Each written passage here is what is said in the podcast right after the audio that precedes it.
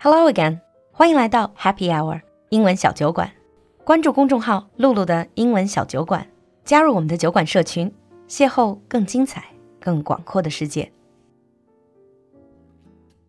Hi everyone, and welcome back to our special segment Global Village 小酒馆大世界。Today we have a very special guest in our studio, Francisco Carrasco, the fourth generation of a renowned brand for Iberico ham. 对西班牙菜有点了解的小伙伴，肯定都听说过世界闻名的伊比利亚火腿，而这其中一个著名的品牌 Carrasco 又被人称为火腿中的爱马仕。这个十九世纪末创立的家族企业，传到今天已经是第四代了。而我们今天特别请到 Carrasco 的第四代传人 Francisco Carrasco 来和我们聊聊西班牙的饮食文化。Welcome to the studio. Welcome to the show, Francisco. Hola, mi nombre es Francisco Carrasco y estoy encantado de poder participar en vuestro podcast y tener una tarde divertida con vosotros. Hello, my name is Francisco Carrasco. I'm part of the family business Carrasco. Um, I'm very happy to uh, tell you about our story and our culture of Iberico ham. Okay, bienvenido. Welcome. Thank you. So, first of all, a little bit of background. Where in Spain are you from, and how would you describe that region you're from? I'm from Salamanca. Salamanca is a very, very nice city. It's a historical city. It's close to Madrid. It's just uh, two hours Mhm. in the middle west of uh, Spain, close to Portugal. It's in a small area, but um, it's a nice place. I don't live in Salamanca, but uh, all my family, my parents, my friends, they live there. And I used to go very often to visit my company and uh, family, friends.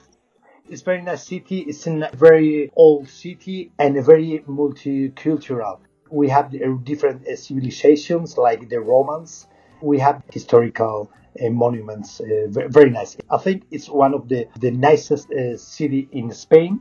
For me, my very favorite cities in Spain, there is one in the north is San Sebastian.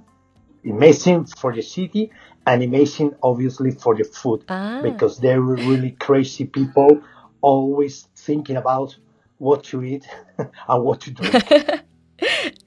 Uh, honestly, I've been to Spain a few times, and what really impresses me is not just how beautiful the country is, but also how amazing the food is.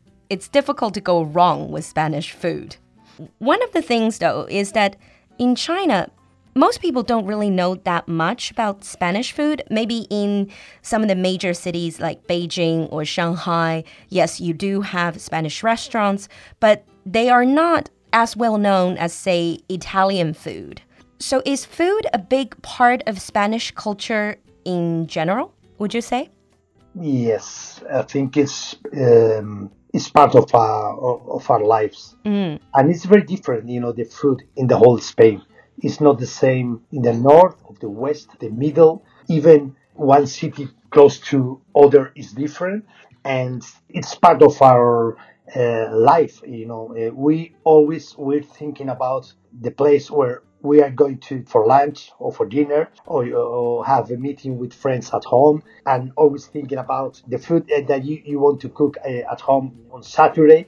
It's part of our It's life. part of the lifestyle. Yeah. Today, for example, you know, after the, the podcast, I have a, a, lunch with some friends. We're going to have a, a tasting of a, a pork loin, Iberico pork loin, 45 days dry curing. Mm. Very special. Now we're doing the first tasting. And what I do is I share this tasting with friends and with some chef, thinking about, you know, how you can develop your business, but always thinking about food. Always how to make the food better. Yeah, mm. I enjoy with, with food. You mentioned about cooking. So nowadays, in, in most of the Spanish families, who does the cooking? Uh, I think it's it's changing. Obviously, it's not the same like uh, you know our mothers, our grandmothers used to do. I think right now, you know, we don't have enough time to cook every day. Obviously, you know, because life has changed. For example, at home, uh, even my wife and myself, we cook uh, You know, I have my own special um, Dishes? Ah. Yeah, and she has other dishes. You know, we used to share, you know, the the cooking moments. I really love when Friday night or Saturday morning you start cooking with a glass of wine. Oh, yes. It's not the same, you know. When you have to cook just for eat, it's so boring. Yes. But when you have to cook to enjoy, When you can enjoy it. yeah, Yeah. I always cook with a glass of wine. yeah, that's good. That's good. And then you mentioned Iberico ham just now, and this is your family business. Sometimes in China, if I go to Spanish restaurants, or not even Spanish restaurants, but some nicer wine bars, you do see Iberico ham. So when we hear Iberico ham, immediately we think, oh, that is the typical or the quintessential Spanish ham. But are there other types of ham produced in Spain? If so, what is the difference? Yeah, Iberico ham is uh, black pig and Iberico race, but obviously the biggest sector of, of the biggest business for ham is not the Iberico, it's the white uh, skin uh, pig. Also, you have in China or USA or Germany or France or wherever. That's the most common pig in the whole world. And Iberico is just a small part. But, um, you know, I think every single uh, Spanish uh, feel the Iberico like part of the culture. That's why it's so important but not in terms of quantity. Okay. So Iberico is actually you call it Iberico ham because that is the special type of pig. 所以最正宗的伊比利亚火腿就来自伊比利亚黑猪。You know, I think most people if they don't know anything about ham, uh, they are often surprised when they order Iberico ham and they find for example in wine bars or restaurants they are just thin slices but they're quite expensive. Because you see other types of hams as well. So, what makes Iberico ham such premium ham in the world? There are different things. First of all, you know, the life is longer than a regular pork. We, we you know, if we compare Iberico pork, mm, you know, we sacrifice 24 months. Oh, 24 months. Mm. 所以就是说，伊比利亚黑猪要养到二十四个月才出栏。 and a regular pork like six months. A, you know, a, a white a white pork is six months, uh, and also it's so special. You know, the Iberico for the feeding. The feeding is so special. You know, during the last part of the life of, of this animal, they only is feeding by acorn. Ah, I've seen it on your website. Yeah, it says acorn fed. 也就是说，用来做火腿的伊比利亚黑猪，在后期是纯橡果饲养。小伙伴们如果买伊比利亚火腿的时候，就可以注意一下包装，等级比较高的，一般都会写橡果饲养。 And that's the most important point for this kind of pork. You know, the last part of the feeding, the acorn. The acorn is just from November to March. This lovely uh, animal is able to eat every single day 10 kilos of acorn. 10 kilos of acorn. Oh, wow. Yeah. And after 10 kilo acorns, still fit. And, and still fit. It's not fat. that that is amazing. I don't know. We have to we, have to ask them. You know how, how, to How do you keep know. fit? Yeah, how, but- how they keep fit. You know, but also you know they need a lot of space. One hundred animals need at least two point five hectares. Wow. 两点五公顷，也就是两万五千平方米。 So they need to eat a lot. Maybe that's how they keep fit because they move around. That's it, because they move around. They're not in a in a small space. That's very important. They move around. That sounds amazing, by the way. But you said Iberico ham is for every Spanish person. It's part of their culture. But does that mean Spanish people actually get to eat a lot of Iberico ham? Or is it also still a special thing? It's not something people eat every day. No, I think uh, Iberico is for special moments. Mm, it depends, you know, how wealthy is the people. If you're interested about to eat Iberico ham, but but obviously it's not a daily uh, produce.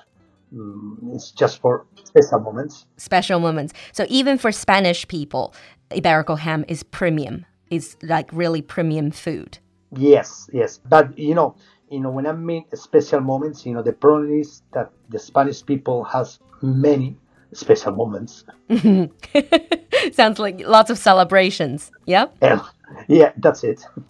mm. Speaking of the premium side of it, because like in China, if you go to higher end events, you usually do also see premium Iberico ham as well. So that is a sign of premium cuisine, premium food material. I think that is something very special. But obviously, this is your family business. So I'm really curious, I, and I think our listeners are going to be very curious to want to hear a little bit about the history of Iberico ham making and maybe a little bit of a history about the family business. How did it start or when did it start? We started 125 years ago. Where we are from, that's the west of Spain, all the west, mm. from Salamanca to the south, all the west Andalusia you can have this special animal. So what, you do is they started curing just for uh, themselves, mm. some sales, but not really, you know, century ago, it, it wasn't a, an idea of, of business. It, was an idea of family produce, a, a local produce, no more than that. The area where we are living, that's the west, we have the forest, we have the country, we have the animal, and that's why we develop this business. That's the most important. You know? So everything sort of just came together. Yeah, that's it. Because any other areas in Spain that they don't have Iberico because they don't have acorn. Mm, so it's really in Chinese we would say 天时地利人和. It's basically the right place, the right time with the right elements, and that all sort of come together to contribute to the starting point of the family business.